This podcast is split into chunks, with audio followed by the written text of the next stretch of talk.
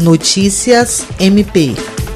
O Ministério Público do Estado do Acre, por meio do Centro de Apoio Operacional de Defesa do Meio Ambiente, Patrimônio Histórico e Cultural e Habitação e Urbanismo, tratou no fim do mês passado com o secretário de Cultura, Esporte e Lazer do município de Cruzeiro do Sul, Aldemir Maciel, da necessidade de ações de identificação, reconhecimento e proteção do patrimônio histórico e cultural da cidade.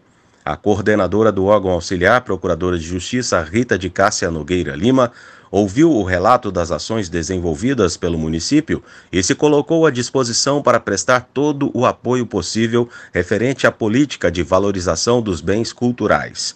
O chefe do Departamento de Fomento e Incentivo à Cultura da Fundação Elias Mansur, Hidalgo de Lima, acompanhou a reunião que aconteceu em plataforma virtual.